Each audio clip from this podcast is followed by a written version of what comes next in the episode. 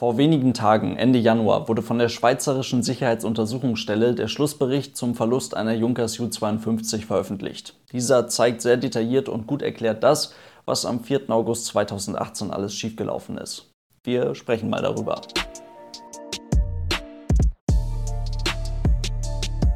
Und damit hallo und ganz herzlich willkommen. Ich hoffe, es geht euch gut. Ihr kennt das ja mittlerweile, wenn wir über so ein Thema sprechen, dann sage ich immer ganz gerne nochmal ein paar Worte vorweg. Denn immer dann, wenn es hier um Zwischenfälle oder Unfälle geht und vor allem dann, wenn es im Zusammenhang damit auch noch um mögliche oder wirklich gemachte Pilotenfehler geht, kriegt der ein oder andere ja direkt immer wieder Schnappatmung. Wie kann man nur, das wäre respektlos und so weiter. Und weil das mit den Pilotenfehlern in den nächsten Minuten wieder ein Thema sein wird, ein paar Tage nach dem Absturz einer 737-500 in Indonesien oder auch mit Abstand in Bezug auf den Air France-Flug 447 mit Daten von Flightradar 24 zu behaupten, dass die Piloten von heute, in Anführungszeichen, ja gar keinen einfachen Strömungsabriss mehr handeln können, und das wäre ja eigentlich voll easy, das ist respektlos und übrigens auch Bullshit. Aber begründete Punkte aus einem Zwischen- oder Abschlussbericht zu besprechen und zu erklären, das ist was anderes. Diese Abschlussberichte sind, leider muss man sagen, oft sehr, sehr spannend, aber auf der anderen Seite eben auch verdammt lehrreich. Wie gut ist es denn, dass man mittlerweile in der Fliegerei an einem Punkt angekommen ist, dass uns als Öffentlichkeit von den zuständigen Behörden ein entsprechender Abschlussbericht und in diesem Fall sogar auch noch ein perfektes Erklärvideo mit allen wichtigen Infos zur Verfügung gestellt wird. Wenn hier auch nur irgendjemand von Segelflieger bis Airliner-Kapitän, völlig egal, es müssen eigentlich nicht mal Piloten sein, wenn irgendjemand auch nur irgendetwas aus diesem Abschlussbericht mitnehmen kann, irgendwas daraus lernen kann, dann ist das eine gute Sache. Und genau deswegen soll man doch bitte über gemachte Pilotenfehler sprechen dürfen und etwas daraus lernen dürfen. Und wieder, wenn irgendjemand von Airliner-Kapitän bis Segelflieger, völlig egal, wenn irgendjemand der Meinung ist, er würde beim Bewegen eines Flugzeuges keine fliegerisch relevanten Fehler machen und er müsse nichts aus seinen eigenen Fehlern lernen, er müsse nichts aus Fehlern anderen lernen, wie auch immer, er müsse gar nichts mehr lernen, dann hat er was Wichtiges, Sicherheitsrelevantes nicht verstanden und das ist ein Risiko, was man nicht eingehen sollte. So viel dazu. Zu Beginn jetzt noch einmal die wichtigsten Fakten. An diesem Tag am 4. August 2018 war eine Junkers Ju-52, der U-Air mit der zivilen Registrierung Hotel Bravo, Hotel Oscar Tango, auf dem Weg von Locarno im Süden der Schweiz nach Dübendorf in der Nähe von Zürich. Dieser Flug war Teil eines zweitägigen Ausfluges. Am ersten Tag dieses Ausfluges, am Freitag, am 3. August 2018, ging es von Dübendorf nach Locarno mit 17 Passagieren an Bord und drei Besatzungsmitgliedern, zwei Piloten und einer Flugbegleiterin. Am Samstagnachmittag, am Unglückstag, dann also der Rückflug mit geänderter Streckenführung Richtung Norden von Locarno zurück nach Dübendorf. Flüge wie diese wurden vom Verein der Freunde der Schweizerischen Luftwaffe unter dem Namen U-Air mit der Hotel Oscar Tango oder ihren baugleichen Schwesterflugzeugen Hotel Oscar Sierra oder Hotel Oscar Papa gewerblich durchgeführt. All diese drei Flugzeuge wurden im Jahr 1939 in Deutschland produziert. Mit anderen Worten, die Hotel Oscar Tango war im Jahr 2018 ganze 79 Jahre alt. Damit gehörte die Maschine zu den wenigen überhaupt noch auf der Welt verbliebenen flugfähigen Exemplaren der Junkers Ju-52, ein bei Luftfahrtfans auf der ganzen Welt bekanntes und sehr beliebtes Verkehrsflugzeug. Mit 17 Passagieren, insgesamt also 20 Menschen an Bord, war der Flug voll gebucht. Alle Details zu den Passagieren, zu der Besatzung, zu der UR an sich und auch zu der Zulassung dieser Junkers U-52 könnt ihr in dem etwas mehr als 80 Seiten langen Schlussbericht lesen. Dieser ist ganz oben in der Videobeschreibung verlinkt. Wir beschäftigen uns jetzt hauptsächlich mit den fliegerisch relevanten Details der letzten paar Minuten. Die Maschine wurde laut Bericht gestützt hauptsächlich auf Radardaten, auf Videoaufnahmen auch aus der Passagierkabine und auf Aussagen von Augenzeugen aus Süden kommt in einer Höhe von etwa 2800 Metern über dem Meeresspiegel in Richtung eines Talkessels am Senjespass gesteuert. Man musste sich auf diese Daten oder auch auf Aussagen von Augenzeugen verlassen, da das Flugzeug ja nicht über einen Flight Data Recorder oder über einen Cockpit Voice Recorder verfügt, so wie das bei großen Verkehrsflugzeugen heutzutage Standard ist. Dieser Senjes-Pass erreicht eine Höhe von etwa 2625 Metern über dem Meeresspiegel. 2800 Meter ungefähr war also auf dem Weg dahin die Flughöhe der Junkers Ju-52. Das sind umgerechnet etwa 9200 Fuß. An diesem Tag war die Atmosphäre allerdings an diesem Ort in dieser Höhe 13 Grad Celsius wärmer als Standardatmosphäre, was wiederum umgerechnet einer Dichtehöhe von etwas mehr als 10.000 Fuß entspricht. Und es ist klar, in einer idealen Atmosphäre, in einer Standardatmosphäre, ist es so, dass mit zunehmender Höhe die Luftdichte abnimmt. Also Umgangssprachlich sagt man manchmal auch, je höher, desto dünner wird die Luft. Und das hat natürlich Auswirkungen auf die Leistungsfähigkeit des Flugzeuges im Allgemeinen und auch auf die Leistungsfähigkeit der Kolbenmotoren. Gerade bei Flügen durch und über Gebirge ist das Wissen dazu sehr, sehr wichtig, denn trotz der geringen Flughöhe über Grund, von bei diesem Flug teilweise nur wenigen hundert Metern, sind die Leistungsreserven des Flugzeuges aufgrund der großen Dichtehöhe sehr überschaubar. An der Stelle wird es wichtig, kurz aufpassen, bei Flügen in Bodennähe ganz allgemein, aber vor allem eben bei Flügen in Bodennähe im Gebirge, also in größeren Dichtehöhen, ist der Energiezustand des Flugzeuges entscheidend bzw. noch entscheidender als sonst für die Flugsicherheit.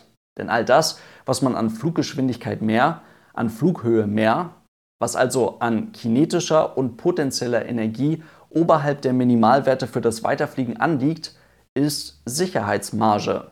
Sicherheitsmarge, die es braucht, um auf veränderte Bedingungen, Windböen, was auch immer alles so beim Fliegen passieren kann, ausreichend schnell reagieren zu können, ohne die in dieser Höhe ja eh schon sehr begrenzten Leistungsreserven des Flugzeuges ausreizen zu müssen.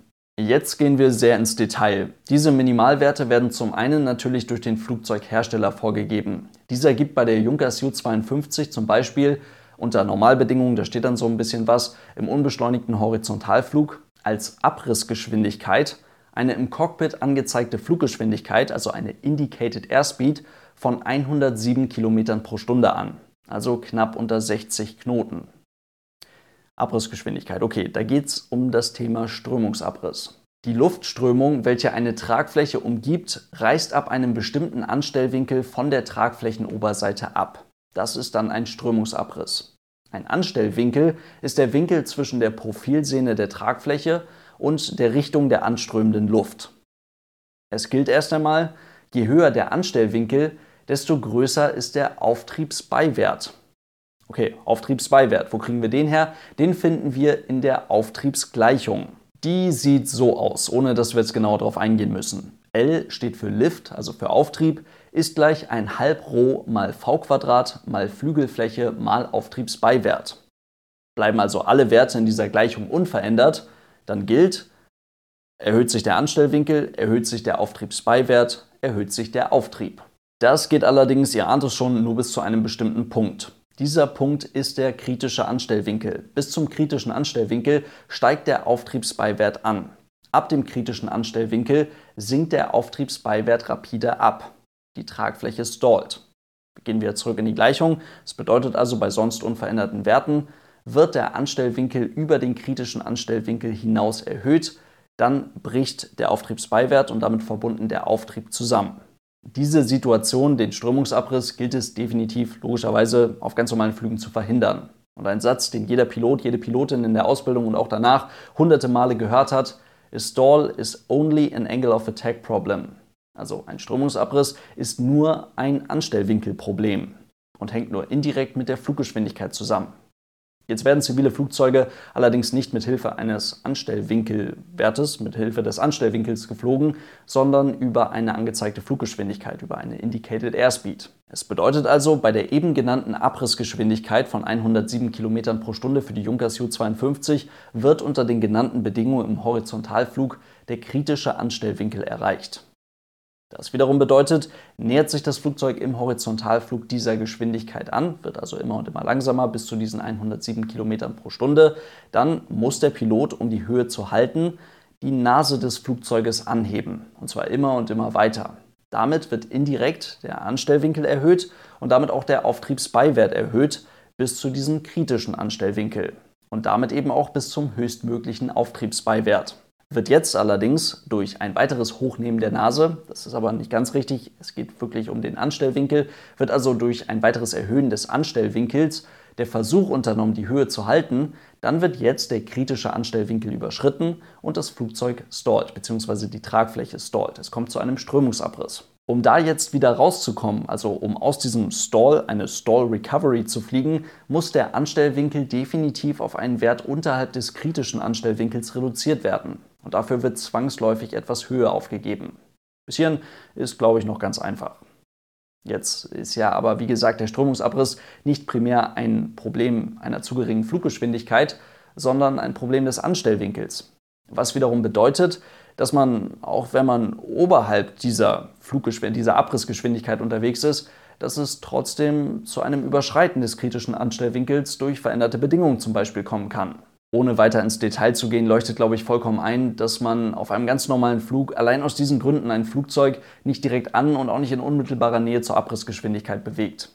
Man fliegt deutlich schneller und damit geht es, ganz, ganz vereinfacht gesagt, dem Flugzeug aerodynamisch gesehen deutlich besser. Es liegt ganz einfach sehr viel besser in der Luft. Ihr seht, wo die Reise hingeht. Die Crew steuerte die U-52 langsam, also mit einer niedrigen Fluggeschwindigkeit, aber vor allem eben deutlich zu tief, fernab jeglicher Regelung der UR und auch fernab jeglicher allgemein geltenden Regelung zum Thema Hindernisfreiheit in diesen Talkessel hinein, wahrscheinlich um einen guten Blick auf das nahegelegene Martinsloch zu bekommen. Die Maschine kam von einem Abwind in ein Aufwindfeld, wirklich nichts Ungewöhnliches in direkter Nähe zum Gelände und der kritische Anstellwinkel wurde zumindest an der linken Tragfläche überschritten. Das heißt, die linke Tragfläche stallte, es kam zu einem Strömungsabriss, ganz oder teilweise, und das Flugzeug kippte über diese linke Tragfläche ab.